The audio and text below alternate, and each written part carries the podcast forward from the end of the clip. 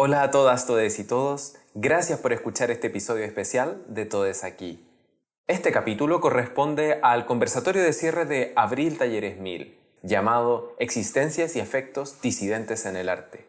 Contamos con invitadas de lujo. Andy González, cineasta, fotógrafo y activista transasexual, y Electra Hernández, cantautora y artista, que nos compartió parte de la música de su proyecto Javiera Electra.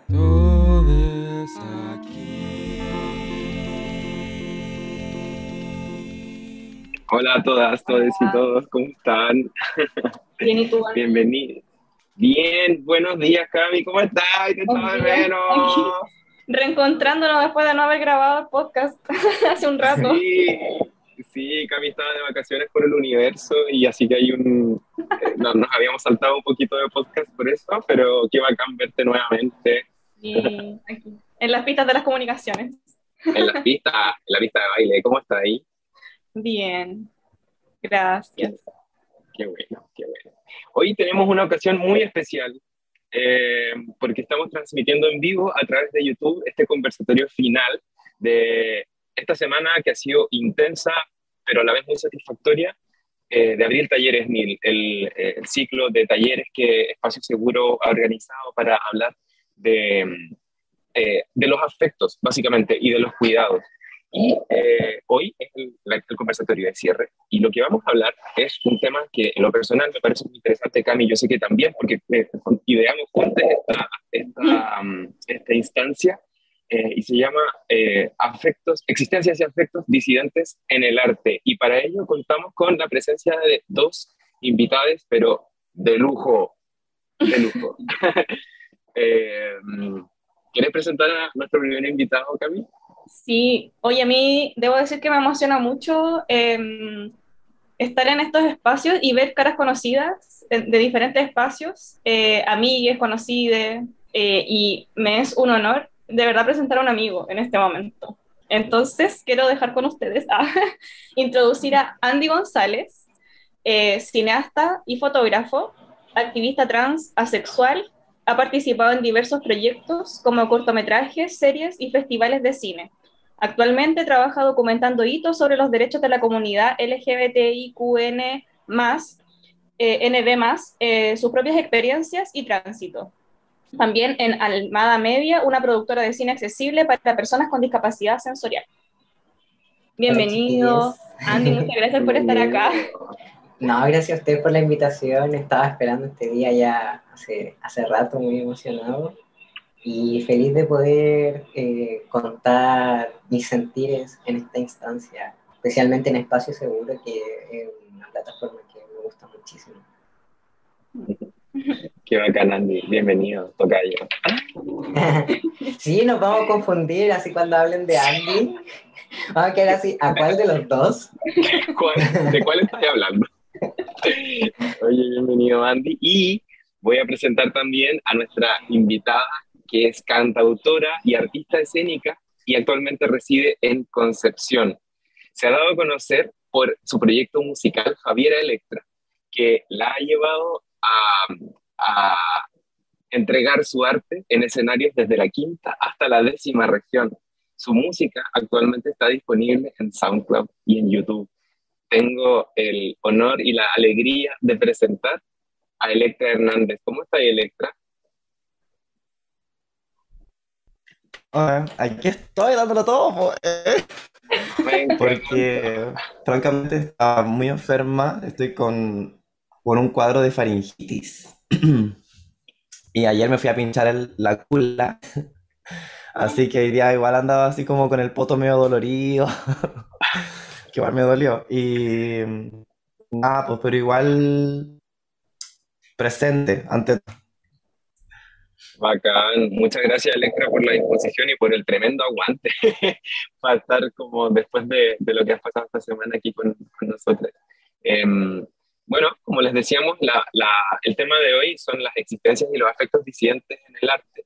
Eh, y tuvimos algunas conversaciones en torno a este tema durante la semana. Eh, y, y como a un, a un punto como de, de muchas reflexiones. Eh, no sé si quizás, Andy, como que tú, tú tienes una presentación visual como para compartirnos, podría servir de repente como para dar un inicio al tema y nosotros te vamos complementando, si te parece. Ya, sí, perfecto. Voy a compartir mi pantalla entonces para comenzar.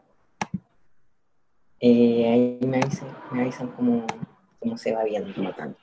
Eh, se está viendo bien. Sí. Oye, voy a... ¿Se ve con pantalla completa esto? Sí, se ve. Perfecto. A ver, voy a... Ahí, ahí me estoy moviendo ya. Eh, bueno, yo eh, hice esta presentación un poco para ir guiando como las ideas, porque igual encontraba que era... había muchas cosas de, de qué hablar sobre esto, eh, y también hay muchas experiencias como persona trans que, y, y, bueno, y audiovisual que me gustaría tocar. Entonces, primero voy a empezar a, presentarme un poco sobre eh, los proyectos en los que he trabajado. Eh, bueno, yo inicié trabajando en las artes desde, desde el colegio, prácticamente. Eh, Ahí, guiado por mi profesor de la enseñanza media, decidí estudiar cine porque era como, como la plataforma en la que más me sentía a gusto y también creo que conectaba eh, muchas cosas de las que me gustaba hacer, como la fotografía, eh, me gustaba mucho escribir en ese entonces en el colegio. Y, y, bueno, a medida que llegué acá a la universidad, porque yo soy de Curicó, en Curicó el, tema sobre las disidencias casi no, no se tocaba. Eh, en el colegio no, todas las personas que éramos parte de la disidencia éramos invisibles. Eh, nunca me tocó ver a una persona trans dentro del colegio.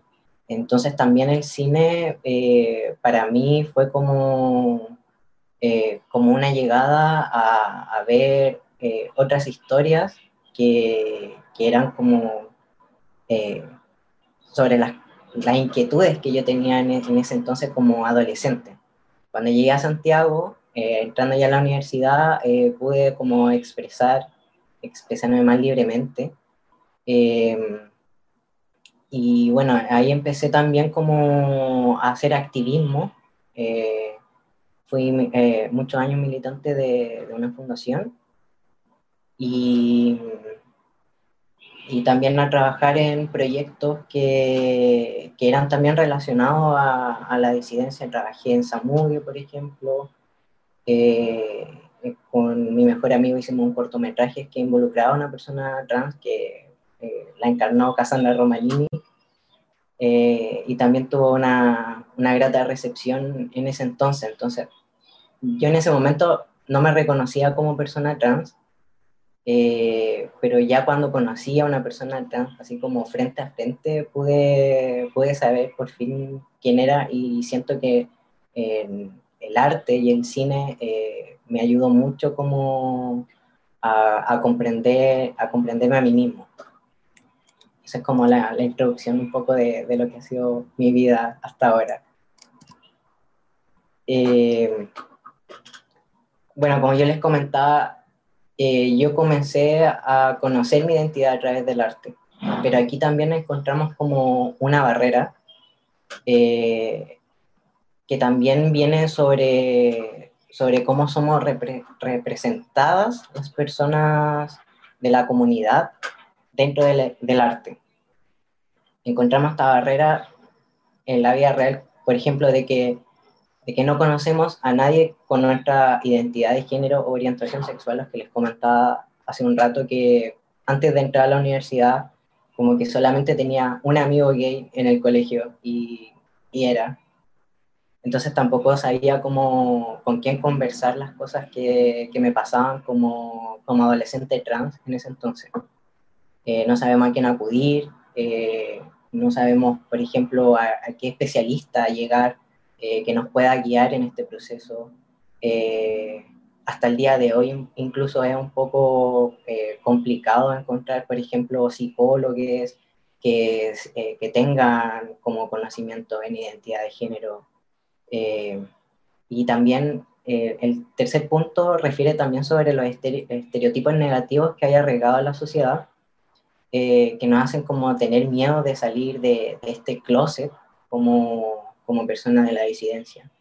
Eh, porque hay como muchos estereotipos, por ejemplo, no sé, en ese entonces, que yo me reconocía como lesbiana, eh, estaba mucho el estereotipo de, de, de la camiona, por ejemplo, eh, que, que, también lo hacían ver como, o, sea, por ejemplo, en, Curicó, eh, que es donde soy yo, había mucha violencia hacia esos estereotipos.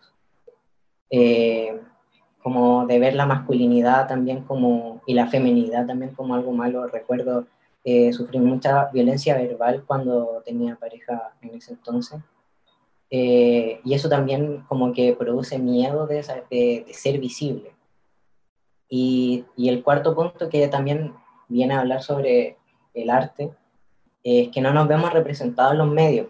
el otro día cuando estábamos preparando esta presentación eh, comentábamos de que, por ejemplo, eh, nos cuesta mucho ver a personas de la disidencia en, en, la publicidad, por ejemplo, habitando espacios cotidianos. Por ejemplo, no sé, nunca he visto a una persona de la disidencia en una publicidad de supermercado. Y es como si en esos espacios no existiéramos. Eh, lo que también afecta que afecta los, estereotipos que se van eh, haciendo eh, la sociedad en general. Eh, bueno, aquí les quise mostrar un poco sobre cómo son los estereotipos que hay en el cine. por ejemplo, al principio del cine, la primera imagen que se ve en blanco y negro de la película Psicosis, de Alfred Hitchcock. Eh, las primeras imágenes de las personas trans en el cine son personas que son asesinas, eh, entonces, que son, que tienen como eh, personalidades múltiples, tienen problemas psicológicos, como que eso era lo que se mostraba sobre las personas trans en el cine en aquel entonces. Y bueno, puse también dos ejemplos que son más actuales, que eh, que es La chica danesa, eh, que si bien es una película que a mí me gusta bastante, pero me molesta también de que sea un actor cis el que esté representando a una persona trans. Eh, bueno, y en el lado derecho también vemos a, esta película, no me acuerdo cómo se llama, el Club de Dallas, creo que se llama en español. Que también Jared Leto eh, representa a, una mujer trans y también, bueno, el, el impacto de, esta película era que, eh, que también sucedía mucho en, en, el resto de películas que tienen personajes de personas trans, que viene un hombre blanco, cis, a salvarlas como de esta marginalidad que, que viven las personas trans dentro de, de las películas. Entonces todo esto eh, como que impacta en cómo son percibidas las personas trans dentro de la sociedad en general. Aquí puse como una frase que, eh, que yo siento que cualquier visión sobre la comunidad LGBTQNB+, estará influenciada por aquellas personas cis hetero seleccionadas para representarla. Esto pasa porque no, no dejan que las personas de la comunidad eh, representemos nuestra propia historia.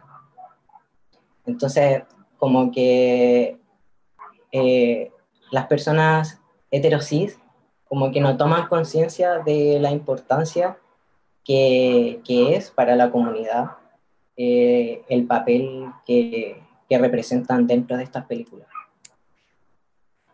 Eh, y, bueno, como personas de las comunidades nos vemos obligadas a encontrar nuestro reflejo en ficciones representadas por personas ajenas y de formas indeseables.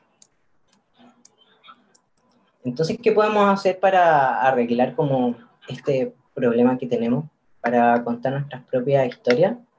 Es que personajes de la comunidad sean representados por personas de la comunidad, que sean personajes que aportan a la ficción, que no sea solamente, por ejemplo, que, no sé, yo que he visto mucho cine LGBT, eh, por ejemplo, la mayoría de, de, las películas que son de la comunidad lésbica o gay eh, son películas que cuentan de cómo las personas salen del closet.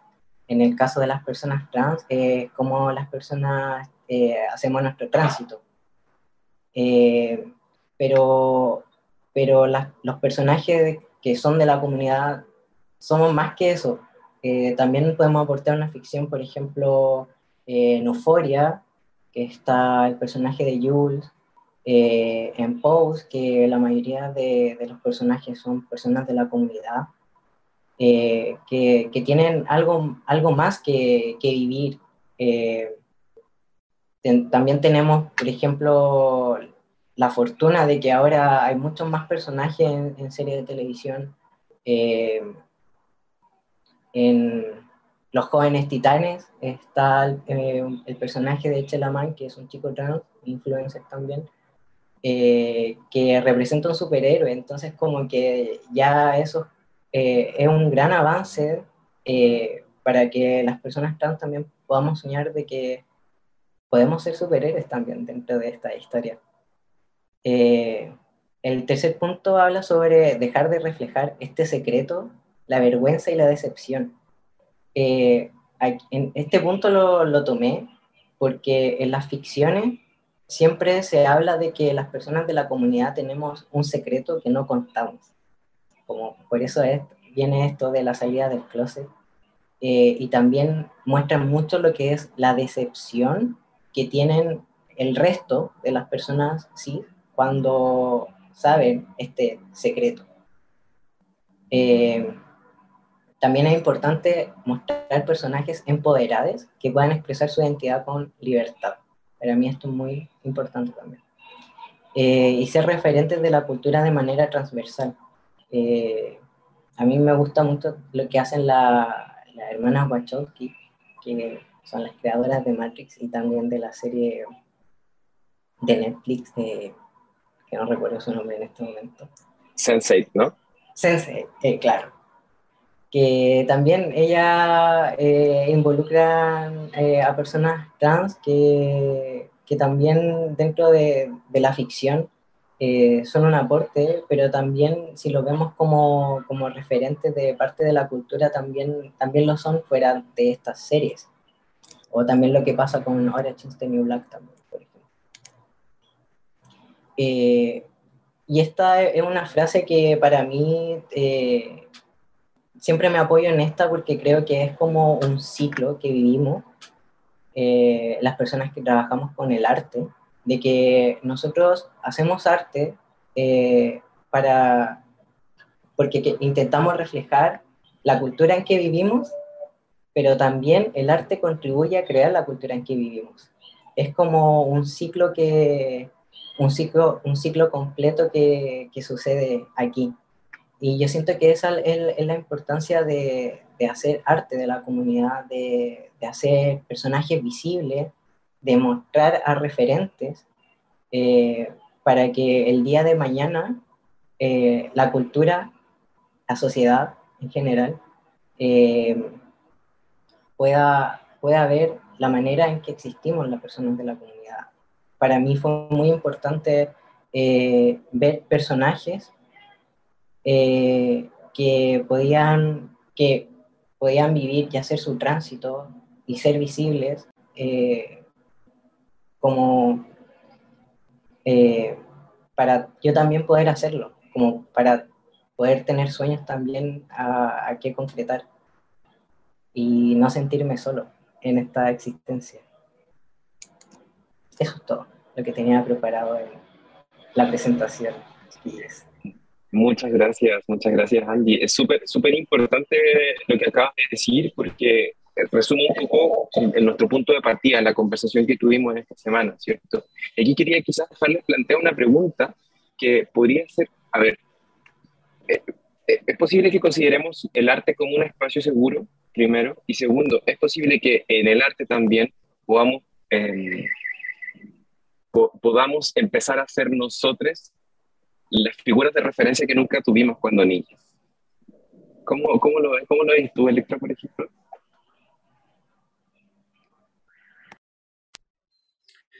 Creo que la, si, se nos hubiese sido un poco más fácil el camino si hubiésemos entendido lo que es ser trans desde una primera infancia, ponte tú. Porque siempre estuvo oculto. Por ejemplo, lo que yo conocía de, de travestismo era el, el circo Timoteo, que era como que, eh, ay, llegó el circo a tu ciudad, la- esta ciudad del circo. Iban los adultos nomás, ¿cachai? Niños. Entonces, bueno, ah, llegó el circo, vamos al circo. No, no, no. Este circo es para adultos. Entonces, como que es un prejuicio, pues, ¿cachai? Como solamente los adultos saben de la existencia de las travestis. No vaya a ser que mi niña se entere que existe travesti. Em, está como, es como un estereotipo que hay de, del travestismo también, em, como de gente como, como de calle, como que, que vive como en la mierda, que no sé, y que como que los padres cuidan a los hijos como que no se enteren que eso existe, como que, que no se enteren que existe gente como en esas condiciones tan terribles. Pero, mm, claro, pues, o sea, si tuviésemos referentes trans, lo único, lo único trans que yo conocí en la infancia eran las wings, que se transformaban, que em, eran como, eran como super, no sé qué eran las wings, pero eran como hadas y de repente como que se transformaban y evolucionaban y decía como, ay, me encanta, y y yo me transformaba y jugaba. Tenía un, un Action Man con moto y yo hacía que el Action Man se transformara así, se convertía como en una hada. Esos son mis referentes trans. Fíjate tú. Eh. Em, eso. Eh, y con Cami en uno de los capítulos del podcast conversábamos que eh, igual, por ejemplo, el anime ha, jugado también un rol como de referencia para de, de poder eh, entenderse de otra manera. Sí, o sea, es que más que nada como pensaba en Sailor Moon, para mí al menos, no sé si se está escuchando bien. Candy, te veo con carita como de complicación. No, es que también estaba pensando en Sailor Moon. Sí, porque ahí también, ahí también hay una transformación. Después yo pensaba como en Ranma, que quería que por favor el agua fuera de, se mantuviera de, porque como era transformación a través de como las temperaturas, el agua, etcétera, como eh, ver qué pasaba, eh, yo ahí me empecé a dar cuenta, porque qué me pasaba a mí con eso, eh, y cuáles eran los relatos que ex- existían por fuera a propósito de lo que yo estaba viendo. En el fondo, como que se cuestionaba que eso fuese así, o cuando yo empecé a tener como interés por la Sailor Moon, y el interés no era solo como que se transformaran, sino que era porque me gustaba la Sailor Urano y yo quería tener póster de la Sailor Urano, por ejemplo. Eh, por favor, regálame la muñeca de, ¿cachai? Como era como, no era, la no era desde un, eh, el approach como adulto, no era desde la, de la inocencia, sino que era como desde el cuestionar por qué estás teniendo como estas conductas. ¿cachai? Entonces, como que esas búsquedas igual son medias como subterfugios, que además como que no le cuentas a muchas personas porque tus amigas están en otra, entonces como que, ¿con quién conversas estas otras cosas? Y al final yo siento que para mí como que se fue socavando, ¿cachai? Hasta que después como que yo fui buscando esas propias libertades en otros espacios para poder como decir, oye, en verdad sí aquí había un referente o esto me dio luces de que en verdad eh, habían cosas en mí que yo no estaba viendo, ¿cachai? Como, por eso creo que como que los monitos fueron como eh, muy importantes en eso, en ese descubrimiento. Sí, pues a mí me pasó algo parecido porque también otaku. Y bueno, después salieron las la Sailor Star que eran más cuánticos. Y, y claro, también me pasó eso de, de cuestionármelo a través de, de la infancia, a través de, de estas animaciones. También lo tapé y bueno, cuando, cuando vi The L Word, que lo veía también en la noche, el L Word, en tele chiquitita, y lo veía así como a escondida, me acuerdo. Sí, pues. También había un personaje de, de un chico trans y, y el personaje terminó súper mal y siempre me, siempre me acuerdo que hablaban como de que se iba a poner violento, de que estaba rechazando como a la feminidad. eh, al final este personaje terminó así como aislado de, de todas las chicas de, de la ficción, ¿cachai? Eh, terminó embarazado, eh, como con calita de problemas. Entonces tampoco fue como, como un referente muy bueno, pero yo siento que fue como eh, la primera ficción de, de hombre trans que vi y el segundo, eh, que también me acuerdo mucho, fue cuando vi la película Boys Don't Cry. también la vi muy, en mi adolescencia y me impactó tanto esa película que solamente la vi esa vez, no la he vuelto a ver. Eh, pero claro, pues también como que reflejaba mucho sobre la violencia de la comunidad trans, y, pero, pero nunca me, me llegué como a topar con, con, un referente como acá en Chile, por ejemplo. Eh, entonces, como que eh, eso a mí me dificultó calita mi autodescubrimiento porque mi autoconocimiento porque porque no sabía a quién acudir eh, sobre mis sentires. Como eh, también pensemos que la OTD es una organización igual nueva. Cuando yo empecé a hacer activismo la OTD no, no existía todavía. Había muy pocas organizaciones trans acá en Chile eh, visibles también. Entonces, eh, tampoco era, era como una cuestión sobre, oye, ¿a quién le puedo preguntar para saber cómo iniciar el tratamiento hormonal? Ni siquiera sabía si se podía hacer eso acá en Chile, así como a ese nivel de ignorancia. Eh, y yo cuando estaba estudiando en la universidad y empecé a hacer activismo ahí por, por primera vez conocí a una persona trans masculina y cuando empecé a escuchar su, su historia de, de, tránsito, como que ahí me hizo clic todo lo que sentí desde mi infancia hasta aquel entonces. Eh, y no fue hace tanto tampoco. Eh, Electra decir algo. Sí, Electra. Me pasó igual. O sea, yo estaba pensando mientras hablaba como de las películas que pasan que no ve tele. ¿ah? O con los niños que no Yo, por ejemplo, no soy buena película. Me, me declaro súper ignorante en ese aspecto, como de películas monito y todo. No vi la Sailor Moon. Eh, como que yo vi Hannah Montana. Para mí eso era como la tele. Pero, claro, pues me pasó también como a los 19 años más o menos, que conocí a una mujer trans y antes de conocer a un hombre trans, que era mi amigo. Después dejamos de ser amigos. Era mi amigo y como que una vez yo le dije, cuando él estaba como en transición, yo le dije, ¿sabes que yo también me siento trans? Y él me dijo que no. Desgraciado. ya como. Pero él me dijo como que no, que yo no era trans, que yo era cola. Entonces como que me, yo creí que no, porque como él era trans y él sabía lo que era ser trans, esto también pasó en Curicó, yo también viví en Curicó. Em, él sabía lo que, lo que, él habitaba esa corporalidad trans, pues entonces yo obviamente le creí lo que él me decía. Quiero aclarar que y después conocí a esta mujer trans. ¿Cómo?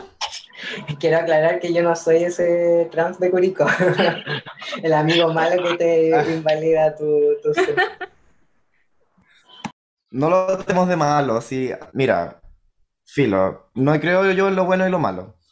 Pasó así, así fue, ahora quizás está en otra, yo estoy en otra, pero filo. La cosa es que, em, como que esas cosas, como una no tiene el autoestima y los conocimientos y el entendimiento de, lo que es ser trans, entonces obviamente lo que te llega tú lo, lo absorbes, pues, ¿cachai? Todo lo que la gente te dice respecto a eso, tú lo crees, o, crees que es como, por ahí va el camino, ¿cachai? Entonces yo conocí a esta mujer trans después cuando yo trabajaba de locutora en Talca, yo trabajaba de, como que daba los precios en Talca, en Replay. el colchón, tanto, tanto, lléveselo ahora, antes, ahora, eh, eso trabajaba yo. Y ahí había una persona que era reponedora, la Fran. la Fran Barraza, que le mando un saludo enorme, un besito enorme. Y ella estaba en transición en ese tiempo, empezando su ir regia, así con unos hechos así, su cuerpo. la amo tanto. Y ella me, me empezó a educar, pues entonces ella me veía de repente que yo subía historias y como que un día me comentó, oye, tú cada vez más mujer. Eh, yo quedaba así como, uy. Porque en ese tiempo yo me declaraba como una persona no binaria. Y ahí yo ya había empezado mi transición, pues si yo ya, una, una sale del closet, yo dije, soy cola y ahí empezó mi transición, ¿cachai? De todos los años después. Entonces a través de esta persona yo me empecé a educar. Y creo que ahí es como lo más importante, pues como la visibilidad que hay en, en la vida, en lo que se toca, ¿cachai? En lo que puedes sentir, en lo que puedes ver, en la conversación cara a cara con alguien que es trans. Porque ya después lo de la tele pasa a segundo plano. No importa, porque la tele es todo hegemónico, en la tele todo es lindo. Eh, por ejemplo, delante hablaba de la publicidad. Sí hay publicidad con personas trans, porque las personas trans sí podemos ser hegemónicas. No somos la otra edad. Ya dejemos de hablar de que somos la otra edad. Somos, personas como cualquier otra persona, ¿cachai? Entonces podemos estar en la publicidad. Por ejemplo, esta Arca, que es una artista venezolana trans femenina, que está en Calvin Klein. O aquí en Chile también hay un chico trans masculino que está en una publicidad de no sé qué cosa. Puede pasar. Está pasando porque ya no es tanto que somos la otra edad.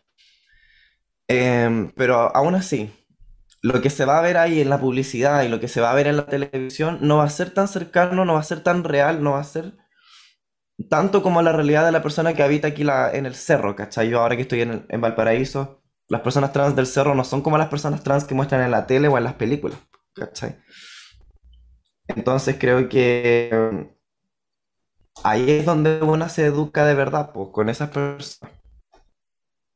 Sí, sí, ahí eh, igual, claro, el tema con la publicidad, por ejemplo, es que la publicidad estiliza modos de vida, como finalmente no muestra una realidad que, que, sea la nuestra de todos los días, sino que muestra una cosa más bien como de, de deseo o de, de, ay, se me fue la palabra en este momento, de aspiración, ¿cachai?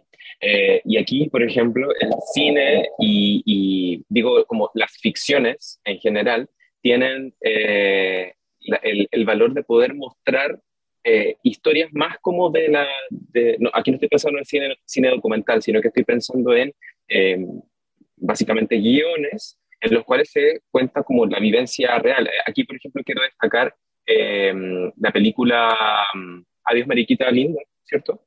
Eh, que tiene esto, bueno, obviamente basada en el libro, el MB, ¿cierto? Pero, pero, pero que mostrar un poco más como el, el recrear incluso esa época histórica, ¿cachai? De, de la dictadura. Em, y, y, finalmente mostrar las existencias eh, de una manera más real, como más, más palpable. Eh, la música también, por ejemplo, o sea, e-, Electra está eh, sacando adelante su proyecto, está eh, empezando con las grabaciones de su disco. El ejemplo de Noah, Noah Blanco, por ejemplo, también como muy en la trinchera desde el arte.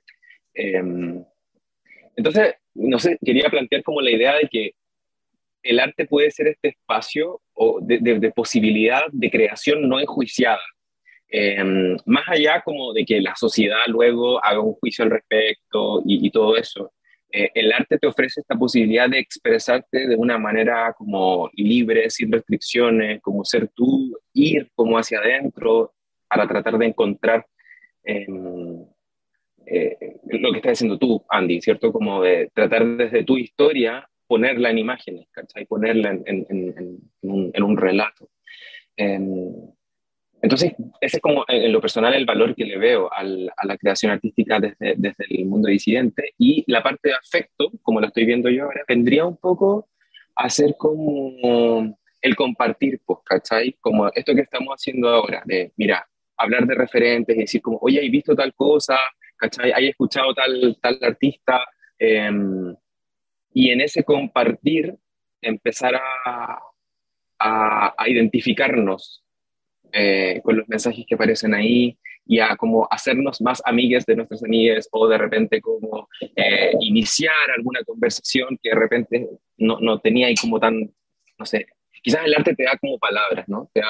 Te, da, eh, te, entrega un poco un marco cuando quizás por dentro no tenéis como, no sé, como que no, sabes cómo decirlo y alguien en el arte ya lo dijo un poco. ¿Cómo lo ven ustedes?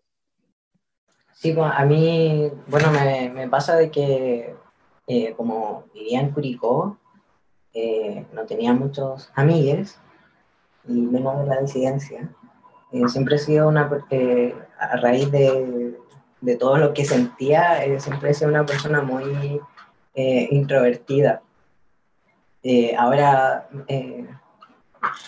hablo más, pero antes era muy introvertido y, el arte para mí era como meterme en mi burbuja y, poder encontrar lo que sentía, poder acompañarme a través de, los libros que leía. Eh, leía mucho Lemebel, veía mucho las películas de Almodóvar también. Eh, y bueno, y, hoy en día eso también eh, se ha reflejado en, en quién soy eh, todo lo que he visto, todo lo que he leído, todo lo que he escuchado también en la música, eh, ha sido como parte importante de, de, construirme a, a, mí mismo. también quería comentar que a mí me gusta mucho lo que hacen los Javis, que son estos directores españoles que hicieron la serie La Veneno.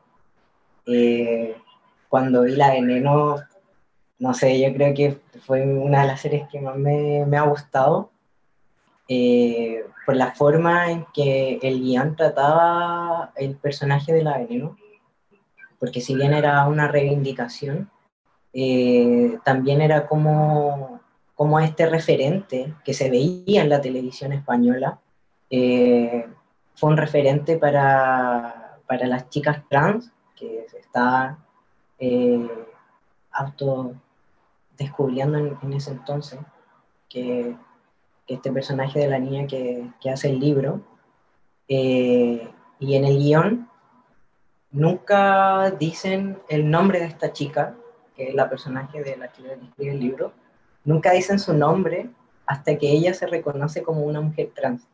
Vemos como tres capítulos en que no sabemos cómo se llama ella, porque no, no toca su nombre muerto.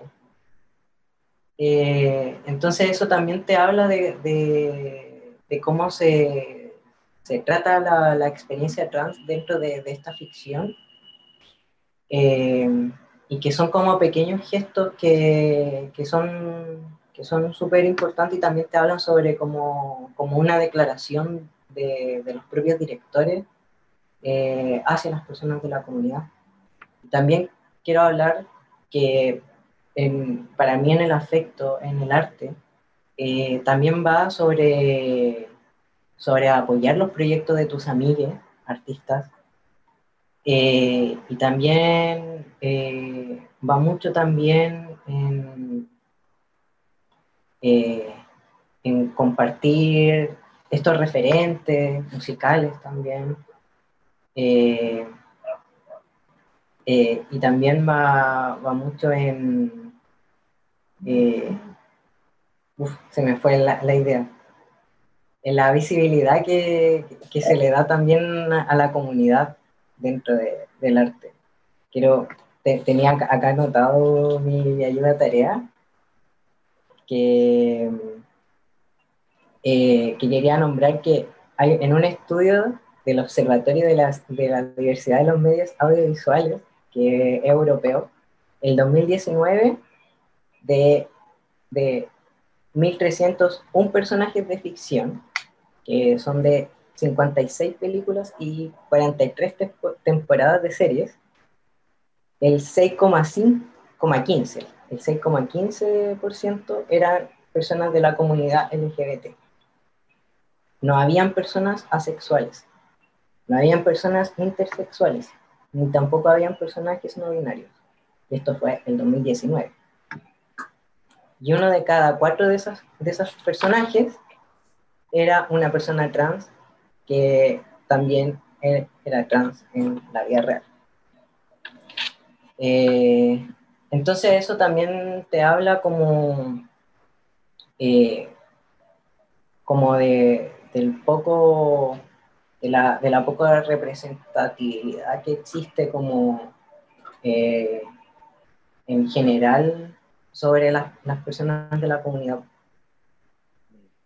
Aparte, ¿en quién reside el, el, contar la historia? Porque claro, sí, aquí este, este análisis que mencionas tú, que me parece súper interesante, sería bacán como que nos, lo pudierais compartir también, porque como, como estudio está súper bueno, eh, está contando quienes protagonizan las historias, pero también recordemos que el arte no se hace solamente, no, no, es solamente la persona que está delante, o sea, en el cuadro, ¿cierto? En la pantalla o eh, en el micrófono, sino que también detrás de eso hay un gran sistema de personas que son las que soportan todo, el, finalmente la creación artística. Y, y claro, sería también interesante conocer eso, como de, bueno, de estas personas LGBT que están representadas, que son tan solo un 6% de la representación, ¿cachai? Bueno, ¿cuál es el porcentaje de los equipos detrás, ¿cachai? ¿Cuál es el porcentaje de guionistas? Mm. ¿Cuál es el porcentaje de directores, ¿cachai? ¿Cuál es el porcentaje de, no sé, empecemos a, a, a, cachar que finalmente quién tiene el control de las narrativas? Mm, Porque muchas veces los actores no son, no son quienes controlan la narrativa, sino que hay, hay decisiones previas que se han tomado, ¿cachai? Es, eso era eh, lo que se me había ido, de hecho que también como parte del afecto es darle trabajo a tus amigos, ¿cachai? Es así como decir, ya mira, voy a hacer esta película sobre la comunidad, pero quiero que todo mi equipo de trabajo sean personas de la comunidad, ¿cachai? Como, como también es como una forma de hacer como un espacio seguro para contar estas historias, para representar estas historias, como darle trabajo a, a tus amigos también. Eh, a mí me gusta mucho el trabajo que hacen nosotros audiovisuales, que es una, un grupo, una organización de, chiquillas y personas de la disidencia que, mm, que son trabajadoras audiovisuales, como lo dice el nombre, eh, que bueno, hace poco lanzaron como una página web donde es un directorio, donde tú puedes buscar por ejemplo, necesitas una, una directora de fotografía. Entonces busca una directora de fotografía como dentro de su página web y puede encontrar así como un catálogo, de, de excelentes profesionales, hasta su currículo ahí y, y, dónde, y en qué territorio, territorios están situadas también. Eh, entonces, eh, si, si, ya, por ejemplo, para las mujeres eh, es súper difícil eh, dentro de, estos equipos de trabajo.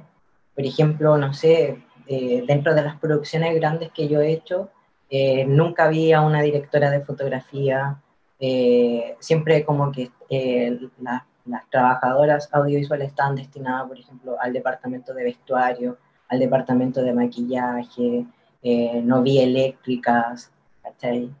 y eso también eh, si para las mujeres es difícil, para las personas de la disidencia también lo es.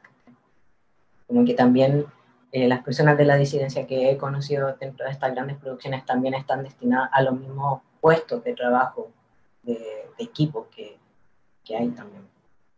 Eh, entonces, para mí, el afecto también va en eso, de, de que estos cupos laborales también sean tomados por personas de la comunidad.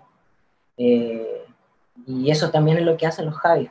Los Javis, la mayoría de esos equipos de trabajo son, son personas de la comunidad.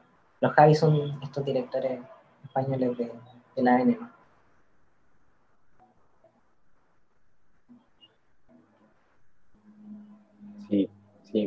La, pregunta que, que me surge un poquito es como más allá como del hecho de, contar la propia historia, como qué, qué, eh, qué efectos tiene un proceso de creación artística desde un punto de vista disidente, como en qué se diferencia.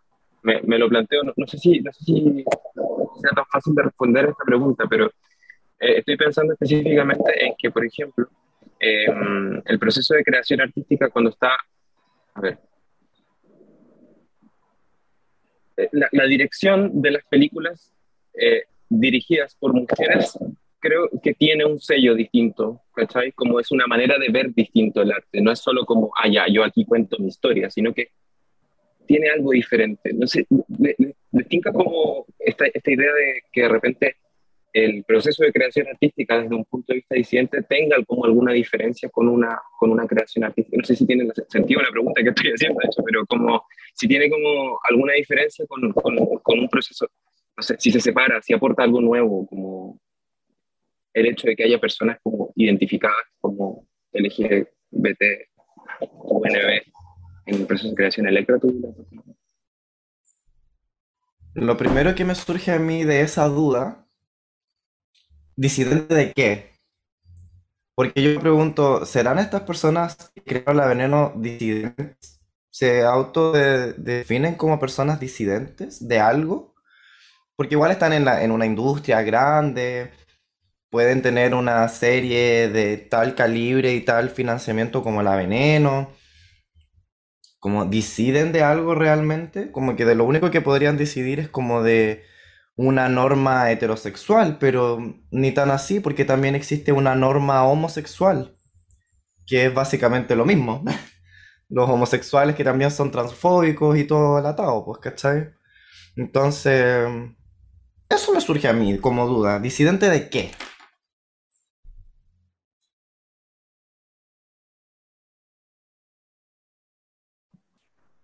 tengo que contestar yo parece. No, es que, eh, bueno, lo que hablábamos el otro día, cuando estábamos preparando esta conversación, de que, claro, la disidencia tiene que tener como, un apellido.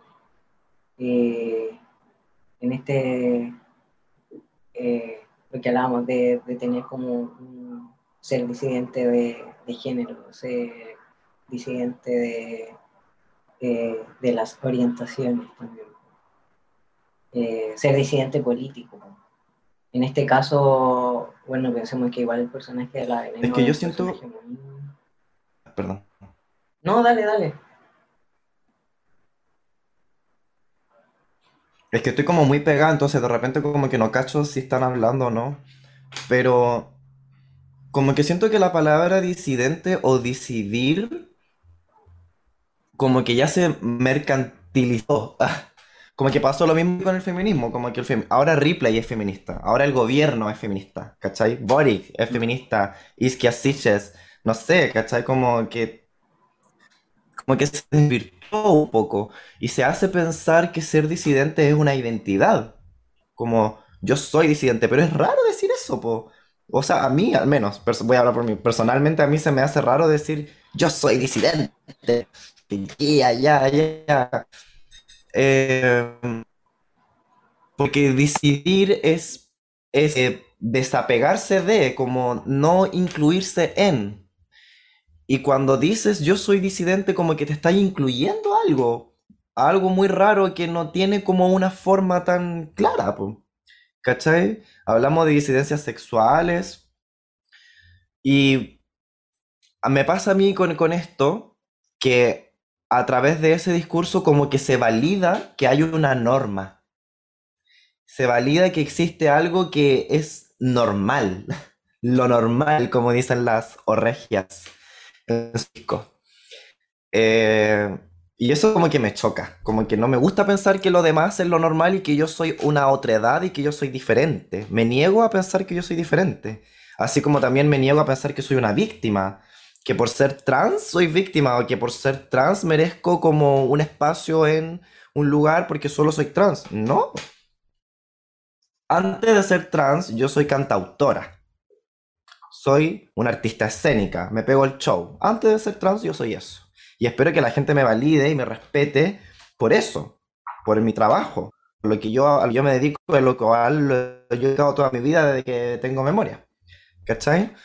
Entonces como que se me hace raro decir soy disidente porque ya está virtuada la palabra. No sé de qué se decide, de qué estamos decidiendo. Yo me podría atrever a decir que decido un poco del feminismo. Porque el feminismo, el feminismo, yo creo que no existe. existen los feminismos y hay tantas ramas de feminismo que hay que ponerle un apellido, porque como habíamos mencionado antes en la interna, hay feminismos transfóbicos, excluyentes, eh, separatistas, punitivistas, carcelarios, ¿cachai? Entonces vengo y digo, soy feminista, entonces ¿estaré validando todo eso? La cárcel, el punitivismo, el separatismo, la transfobia.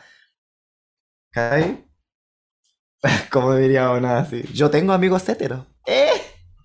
Yo conozco gente hetero. ¿Por qué me van a caber mal los heteros si son mis amigos los heteros? O sea, para, mí ser disidente de algo igual es como, eh, como saber que, que, vaya a ir como a la lucha y a la trinchera también sobre eso, como igual marcar una diferencia, porque igual, no sé, eh, hay gay blanco que ser gay blanco para ellos está así como dentro de su comodidad, pues como que no se cuestionan las cosas que nosotros nos cuestionamos que nosotros nos estamos cuestionando en este momento, ¿cachai? No, no se cuestionan cómo vive una persona trans, ¿cachai? Y tampoco le interesa, si por algo también existen gays que son transfóbicos, ¿cachai? Incluso gays que son homofóbicos. De hecho, yo conozco trans que son transfóbicos, ya así llevándolo a un nivel muy cuático, pero lo conozco, ¿cachai? Entonces yo creo que por eso también uno como que es disidente de eso, pues como como... Porque hay gente que no se quiere poner una bandera de lucha tampoco. Y yo creo que como, como artistas eh, también nos ponemos una, una, bandera de lucha dentro de, de, la plataforma en la que trabajamos. Eh, y eso también me lleva como a responder la pregunta que decía Andy, de cuál es este sello que marcamos las personas de la disidencia o las personas, eh, las mujeres dentro de, del arte también. ¿sí? Por ejemplo, no sé, eh, llevándolo a un, ejemplo muy burdo, la vida de Adele, está, el director era eh, un hombre cis blanco y no sé, pues la primera, la escena así más cuática de la película son 11 minutos de sexo innecesario de, de estas dos actrices, ¿cachai? Eh, que obviamente si esta película la hubiese dirigido una mujer, quizá hubiese tratado el tema de, de distinta manera, ¿cachai? Y también siento que el sello va sobre los intereses también que, que, nosotros tenemos o también sobre los personajes que queremos incluir dentro de estas ficciones. Por ejemplo, lo que hace la hermana Wachowski con Sense8, que una persona trans no es el personaje principal, pero está dentro de, de esta ficción, ¿cachai? Eh, hicieron Matrix, ¿cachai? Que en Matrix no hay personajes trans, pero claramente te hablan sobre cómo uno se construye su identidad. Dentro de la música también podemos encontrar ejemplos con, no sé, eh, Dorian Electra, que es un, eh, cantante no binario, que juega con su voz a ponerla más masculina o más andrógina. Como que son ciertas decisiones como artísticas que te van hablando de, de cómo eh, el artista también va construyendo su, su identidad. Y yo siento que para mí eso es decidir de algo, ¿cachai? Como, eh, eh, si bien eh, concuerdo contigo en que, en que mm, no debería ser como algo normal y nosotros no deberíamos ser la otra edad, pero para mí decidir de algo es como ponerte esta bandera de lucha en esta sociedad, ¿cachai?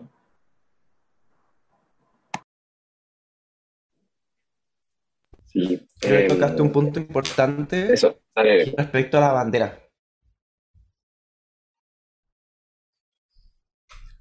Em, eso, como respecto a la bandera, como que creo que decidir es precisamente no usar bandera, no tener bandera. Yo, por ejemplo, si tuviese que identificarme con una bandera, sería la bandera trans. Pero en sí, eh, para mí ser trans no es lo primero de todo. Y no me gustaría que fuese tampoco lo primero de todo, como que la primera lectura que se haga de mí que soy trans, como llevar eso como bandera eternamente. No me gustaría, me gustaría que fuese normal, como, ah, la Electra nomás, pues, ¿cachai? Listo. Pero entendemos también, yo entiendo, que estamos lejos de eso, porque aún no hay la visibilidad necesaria o la visibilidad que, quisiéramos para que sea tan normal que una persona trans esté en un espacio público. Por ejemplo, no sé, yo me he imaginado en, mis sueños tocando en el Festival de Viña, por ejemplo. Ah, sí, pegándome el show en el Festival de Viña. Estoy segura que el hecho de que yo soy una persona trans va a ser muy real de Viña. Porque la, la, persona trans está en el festival, pues, ¿cachai? Pero sería fome, pues, weón, ¿cachai? Como, ¿por qué mejor nos enfocan en la música que estoy cantando, ¿cachai? Y por eso de repente como que la bandera a mí me, me causa como un rechazo, como que yo digo, déjale la bandera a los patriotas, weón. déjale la bandera a los patriotas que ellos ahí se acuesten con la bandera y se la ocupen de sábana y todo. Pero me dan ganas de abandonarla, como ya basta de la bandera, de andar a bandera, porque finalmente la bandera lo que va a hacer va a ser que se te va a caer la teja en algún momento porque vaya a ir con ese estandarte de frente, como esta es la verdad, o esta es... Claro, mucha gente dice, esta es la verdad. Yo no creo que la verdad exista. La verdad cuando se colectiviza deja de ser la verdad. La verdad es propia. Es mi verdad. Esa es la única verdad que es cierta porque una lo sabe. Pero cuando se colectiviza deja de ser verdad porque ya todos tienen una idea distinta de lo que es eso. Y por eso también creo que ser disidente se está convirtiendo en una bandera. Lentamente se está convirtiendo en una bandera. Y eso es raro. Está súper interesante la reflexión aquí. Finalmente, eh, porque por una parte, esta bandera también es la que nos tiene aquí conversando, ¿cachai? Como porque tenemos una sensación como de comunidad, ¿cachai? Estamos sea, por algo estamos estas personas aquí también, pues como no es casualidad que estemos aquí, eh, pero por otra parte está este otro lado, que finalmente tú eres tú, ¿cachai? Como, eh, no sé, Cami. Sí, es que creo que no, como dice Javi, como que es, es realmente como imposible que todas las personas estemos representadas, representadas en, en un puro espacio, y además como hablando de de, esta especificidad de qué feminismo y etcétera, eh, yo también eh, decido como del feminismo mainstream de la marcha del 8M, por ejemplo. Eh, y creo que la, para mí lo que ha sido como un punto en el que tengo que poner particularmente mucha atención y veo con mucha atención los movimientos sociales es cuando pasas de este lado a una fuga en la que te vas al, al opuesto y se construye otra etiqueta, pero otra etiqueta para decir que no eres esto otro, y entonces eh, terminas teniendo como otra estructura, pero para explicarte a ti bajo el lenguaje de las otras personas que te construyen a ti, como decía Javi, que yo tampoco creo en, lo como en la otra edad, pero te construyen efectivamente como si lo fueses, eh, cuando en verdad no lo somos, entonces te pones como a dialogar bajo los términos para explicarles algo que en verdad no eres, o si eres, entonces creo que para mí la, especificidad del lenguaje, a pesar de que el lenguaje creo que es muy difícil que siempre termine de explicarte eh, genuina, íntegramente, em, darle ese uso, darle esa vuelta para tener esa atención de que no estemos cayendo en otra categoría que finalmente sea un contenido vacío, en donde nos casemos con ser disidentes, pero por ejemplo no nos estemos dando cuenta que estamos replicando quizás 800.000 conductas del heteropatriarcado, por ejemplo. ¿Sí? Eh, y lo otro que quizás eh, lo quiero poner como, eh, quizás lo puedo desviar un poco de lo que hemos estado conversando, pero mientras hablábamos me iba pensando como en, como en las construcciones del arte y lo que entendemos del arte desde lo que nosotros vemos que realizan otras personas o ustedes que realizan el arte. Yo como persona que puede como ver su, sus creaciones Em, ¿qué pasa cuando yo soy la persona que hace el arte para sacar de adentro de mí lo que yo he estado vivenciando respecto a mi existencia? En esa libreta que queda, que, que nadie conoce, en ese collage que hice que no mostré, pero que si yo después me pongo a revisar los tres últimos años de arte que he hecho, igual me están contando una historia y por lo tanto hicieron memoria de mi existencia. Entonces, cómo el arte también construye esos espacios de memoria, ya sea colectiva, ya sea individual, etcétera, que sea compartida o no. Em, y como esto mismo, de pronto, para las personas que eh, tenemos otros tipos de alcance, otras plataformas, eh, lo, socializamos porque sabemos que cuando yo vi lo que socializó otra persona, a mí me puede haber salvado la vida. Entonces, eso es un, como un contenido político y amoroso, de que hay algo que aquí pasó y para mí fue tan importante que yo te lo quiero mostrar. Como ese, porque hablo desde ese arte que es el arte que puedo realizar yo con mi cámara, no desde el arte que hacerles chiques que está afuera, como que tú lo puedes ver. Eh, me fui en esa, quizás me desvié mucho, pero creo que todo el rato estuve como sacando a colación en mi cabeza eso. Lo quería dejar por acá porque si no me iba a quedar con el pendiente. Eso. Sí, bacán, otra, otra bandera igual, pues, ¿cachai? Como de artista, ¿no? Eh, que, que, afortunadamente es una bandera que cualquier persona puede tomar, ¿cachai? No es artista necesariamente el que está en una gran cartelera, ¿cachai? Que saca como un disco ultra vendido, ¿cachai? Artista finalmente es quien hace arte con una intención, quien hace una, una, una creación con una intención. Y, y, eso está al alcance de todas las personas, ¿cachai? Entonces, como arte como memoria, bacán ese concepto que ahí también.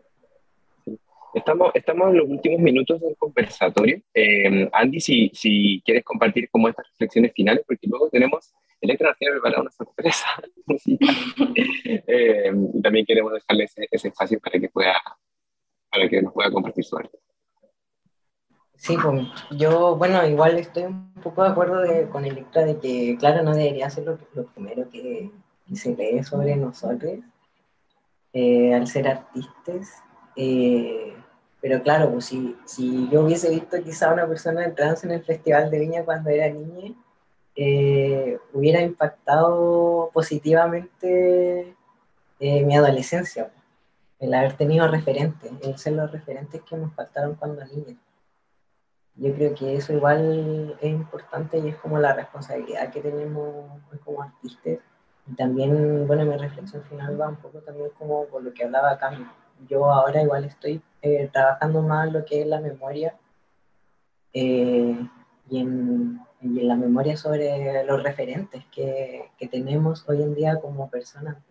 No referentes como que, que sean eh, famosos, que estén en la televisión, sino los referentes eh, para mí son mis amigas, Las personas que voy conociendo.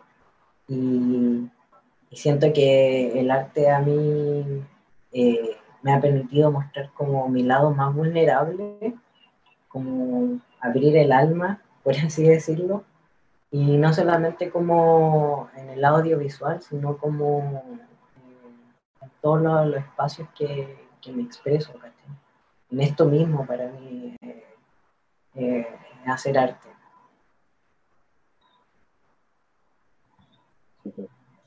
Muchas gracias, Andy. Muchas gracias, muchas gracias a todos. Muchas gracias a Maca, que también ha estado ahí em, interpretando, interpretando lo que estamos em, poniendo en, palabras también en, el lenguaje eh, de señas. Y tu trabajo es súper importante también. Y, y, de alguna forma también sí, y estuviste el lunes también con, con nosotros y, y, quería reconocer, reconocer públicamente tu, tu trabajo eh, porque es súper importante también. Y, y, gracias a Electra, gracias a Andy, gracias Cami, este espacio ha sido también súper bacán y súper generativo como de, de, pensamiento y de discusión. Y bueno, va a quedar grabado para la posteridad, para dejar memoria también de este momento. Así que gracias a todos.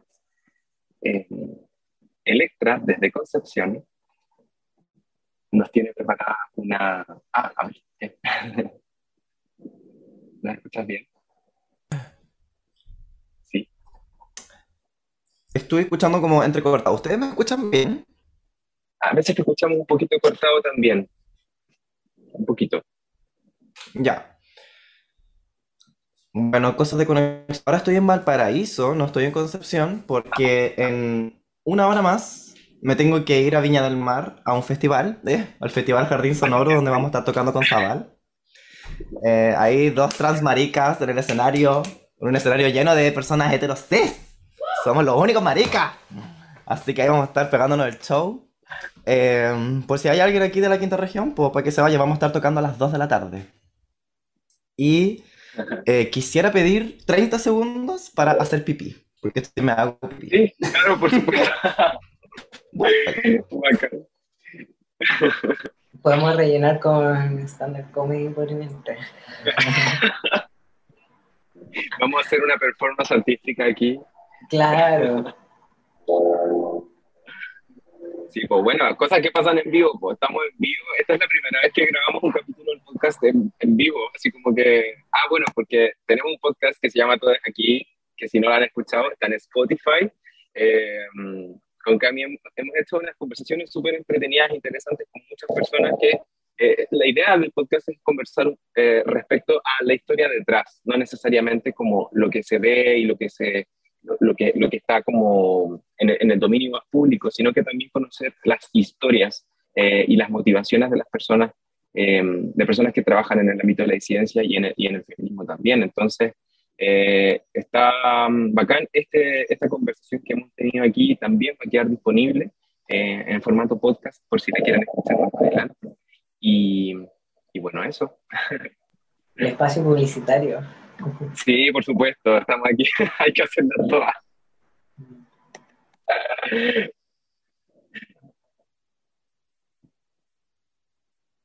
Y ahí está Electra. Ya, volví. Vamos a, vamos a acomodarnos un poquito aquí. Oye, es que estoy haciendo mi reemplazo hormonal, po. Llevo- Ah, ¿en serio? No, sí me escucho. ¿Sí? ¿Sí te escuchas? Sí. Sí, Sí, ¿No? Pues pega. sí te escuchamos, sí. Ah, ya, bacán.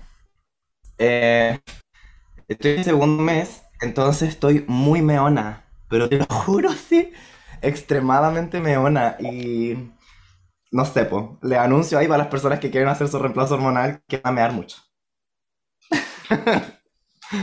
Eh, ya.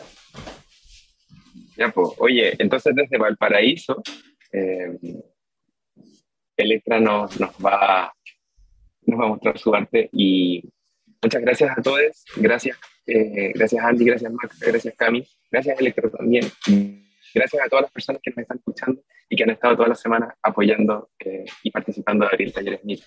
Un besito a todos, vamos a apagar nuestras cámaras mientras escuchamos a Electra y nada, que les vaya muy bien, que tengan un hermoso fin de semana. Adiós.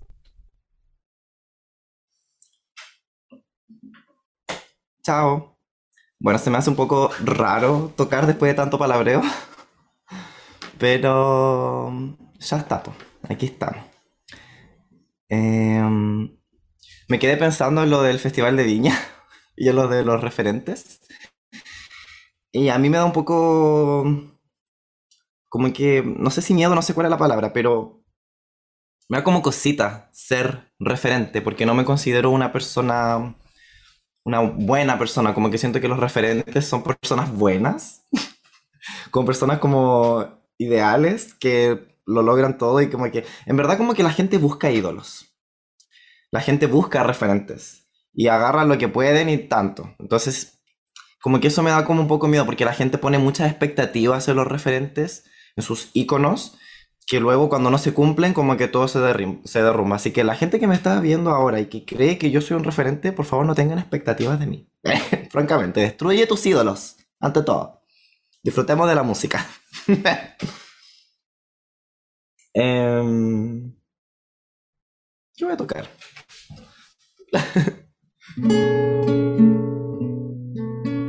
Esta canción se llama Lágrima del Sol. Se la dedico a todos los maricones de Chile.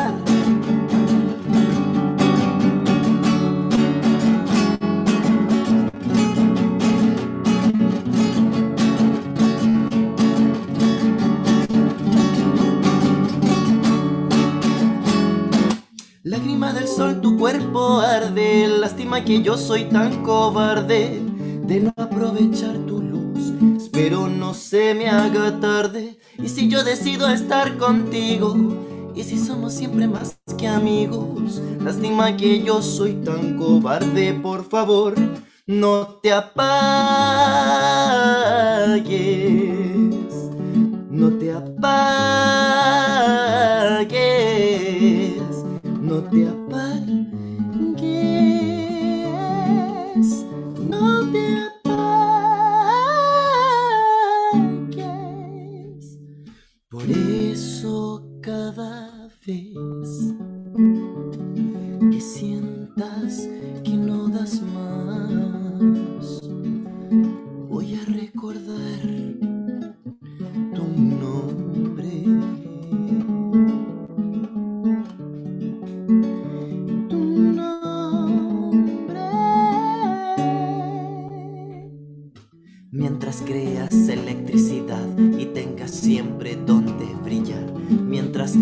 Tu fuego encendido y tu aroma de ámbar que emana al quemar. El día que muera prefiero volver a un árbol de sus raíces crecer. Cenizas de un cuerpo que un día viste arder. Ahora será solo tierra a tus pies.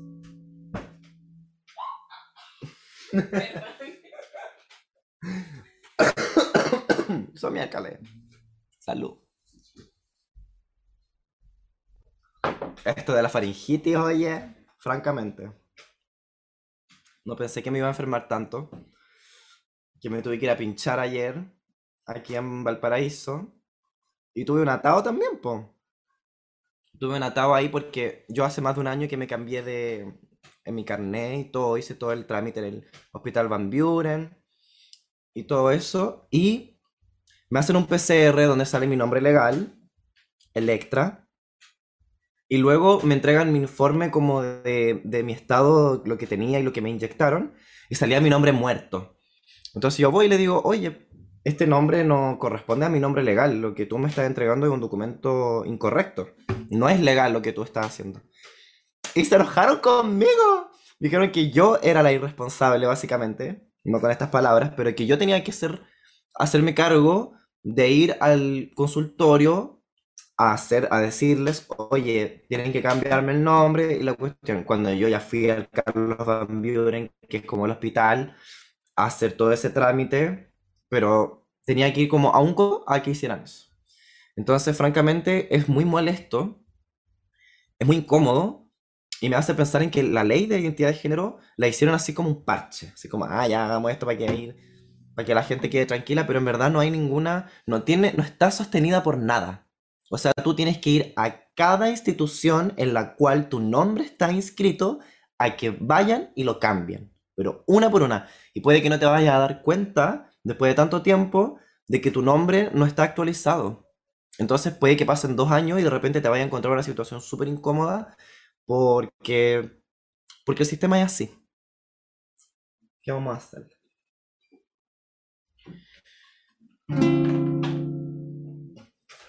Está como me desafina la guitarra. Pero me hizo chiquillo.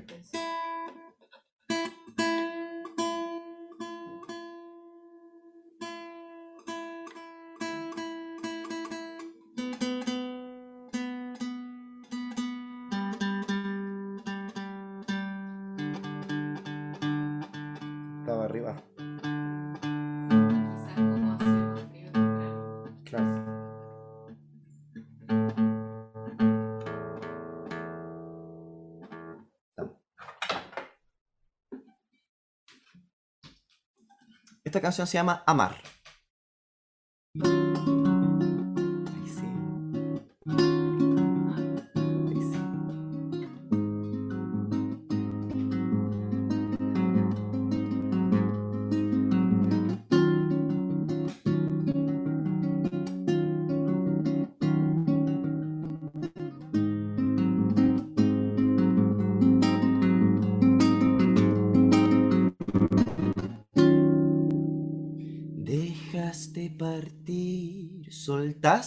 una gran parte de ti. Nunca diste el brazo a torcer. Quizás una vez quisiste poder poner las manos al fuego por él. No encontraste excusa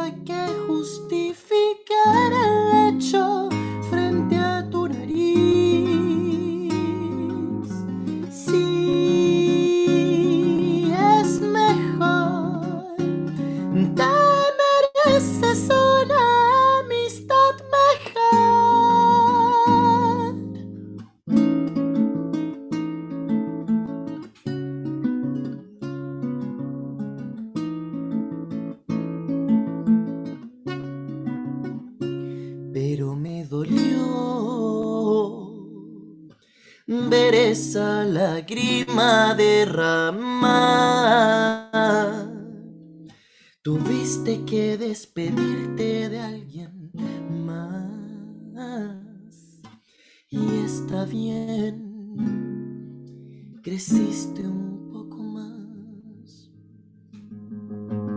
Si me pides, me voy, no voy a pedir.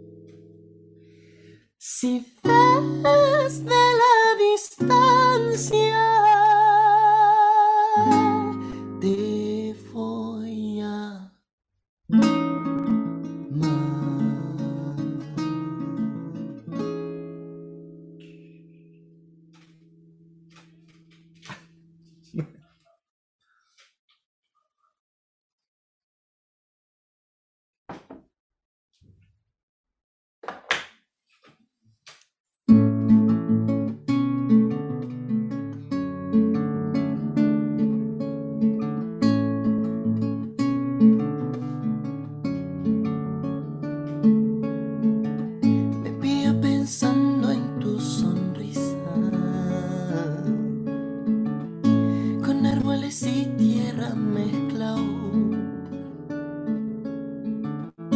De pronto me invade un pensamiento de prisa, porque de mi vida tú ya te hay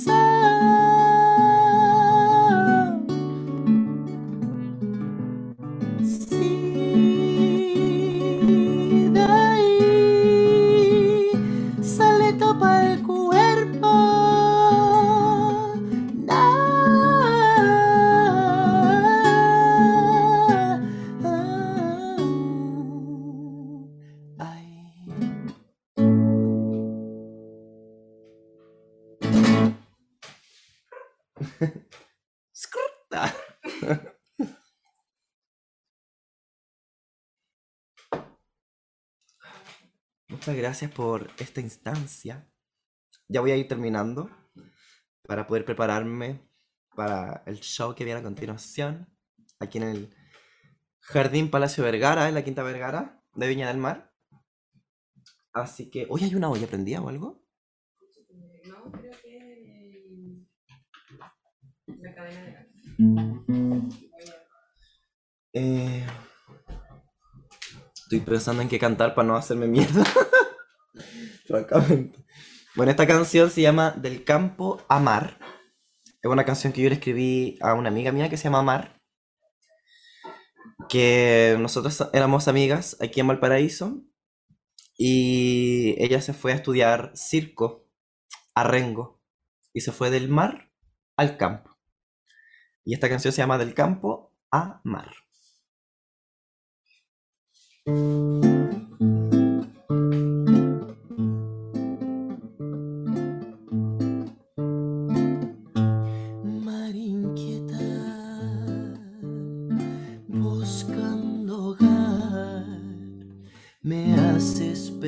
que solo quiere arrancar de la tierra y la arena y de todo el lugar.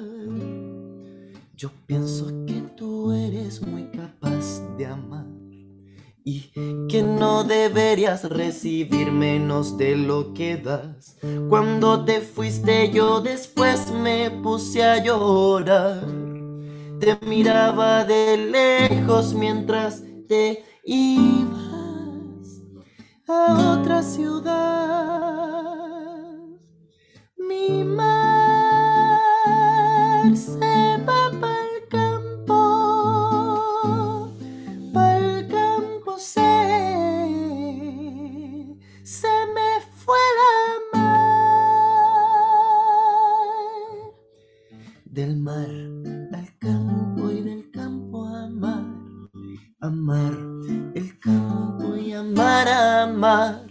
Del mar al campo y del campo a amar, amar el campo y amar, amar.